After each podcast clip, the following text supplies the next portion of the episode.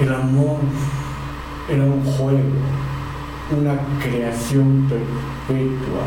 Todo era playa, arena, lecho de sábanas siempre frescas. Si la abrazaba, ella se erguía increíblemente esbelta como el tallo líquido de un chorro y de pronto esa delgadez florecía como un chorro de plumas blancas, como un penacho de risas que caían sobre mi cabeza y mi espalda.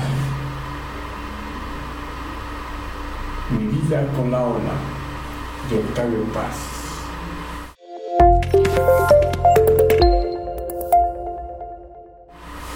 Fragmento de la obra Erótica Marina o las huellas del picayero.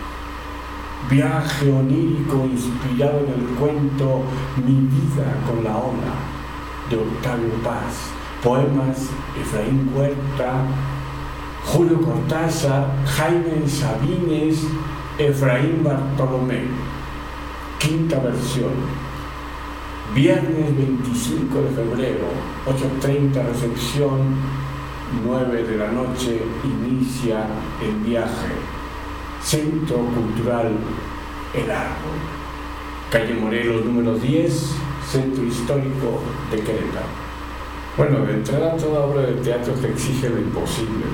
Es un desafío por tocar lo sublime. Eh, como diría bien, detente, instante, detente. Eres tan hermoso pero para llegar a detener el tiempo, a detener el instante eh, en el teatro, pues hay que trabajar muchísimo. Hay que tener mucha eh, disciplina, mucho rigor. Eh, pero un rigor amoroso, un rigor amorótico, un rigor por tocar lo imposible. Y entonces es, pues son muchas horas de trabajo, son muchas horas de ensayo, son muchas horas de estar eh, memorizando el texto, entenderlo, profundizarlo y poder eh, entenderlo y amarlo. Si lo entiendes, lo amas, si lo amas, lo entiendes. Entonces es una dialéctica fantástica, a mayor rigor, mayor goce, a mayor disciplina, mayor libertad para imaginar, para soñar con los ojos abiertos. Entonces de entrada es eso, es una una pasión ilimitada por la disciplina,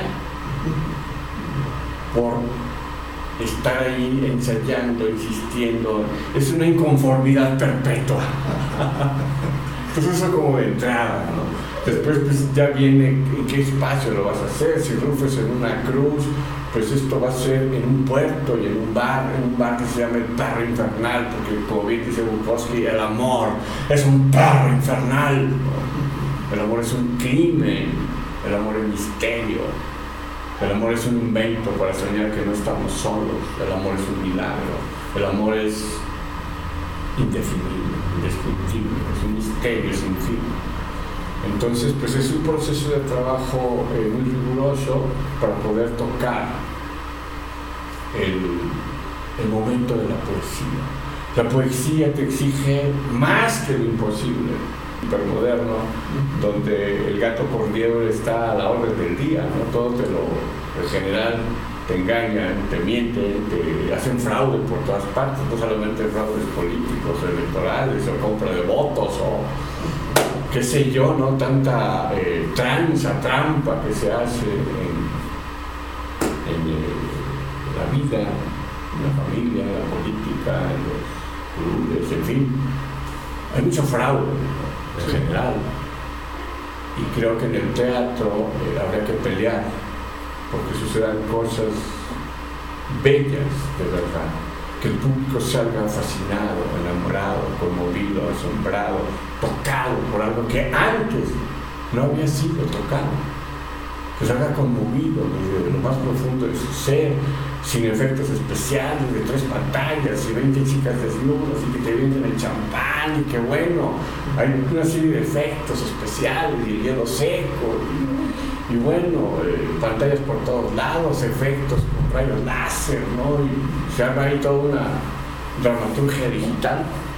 Y acá es todo lo contrario, es una dramaturgia del ser, es una dramaturgia del actor en vivo en directo, sin eh, efectos especiales, sino con el alma desnuda, a corazón desnudo, pero con todo el rigor que implica abrir el corazón y ofrendarlo al público y hacerle pasar un momento memorable, inolvidable. Eso es el teatro.